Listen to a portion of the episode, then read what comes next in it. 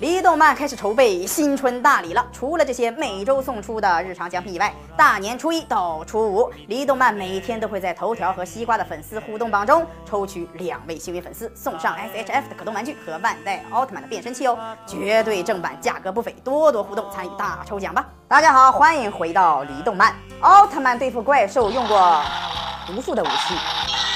一般来说都是非常炫酷、杀伤力极大的武器。可是大家知道吗？还有一些奥特曼的武器就非常奇葩了。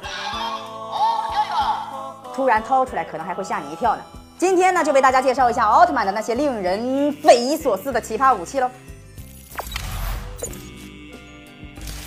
第一个奥特压铃，大家可能就比较熟悉了，因为是奥特之父的武器。虽然是个压铃，但是它看起来貌似并不太重，因为塑料感极强。可是如此不经用的武器，奥特之父还拿它来战斗，真不知道这个老大哥是怎么想的。之前在艾斯奥特曼中，奥特之父用它对战希波利特星人，奥特之父掏出压铃，奥特压铃发出了耀眼的光芒。哎呀，好亮，好刺眼。然后呢，就没有然后了。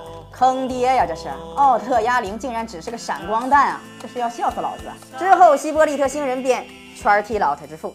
这第二个就更奇葩了，泰罗奥特曼的水桶。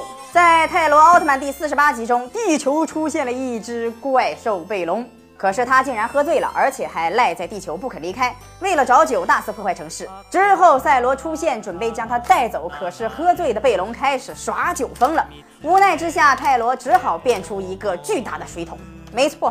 你没有听错，他变出了一个水桶，一个强大到不知道怎么形容的武器。这么大个水桶，至少有十层楼那么高了吧？哪来的呀？为什么泰罗会随身携带水桶呢？为什么？为什么呀？第三个，雷欧奥特曼的雨伞，雨伞这个雨伞就更厉害了，是奥特之王赠送的手镯变成的，能抵挡住怪兽的攻击。这武器好像。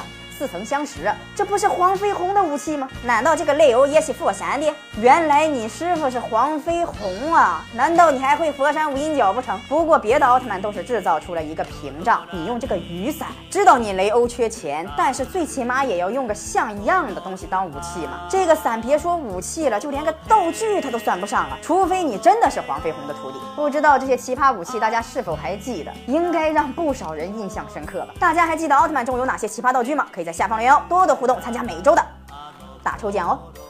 好嗨哦，好嗨哦，感觉人生已经达到了高潮。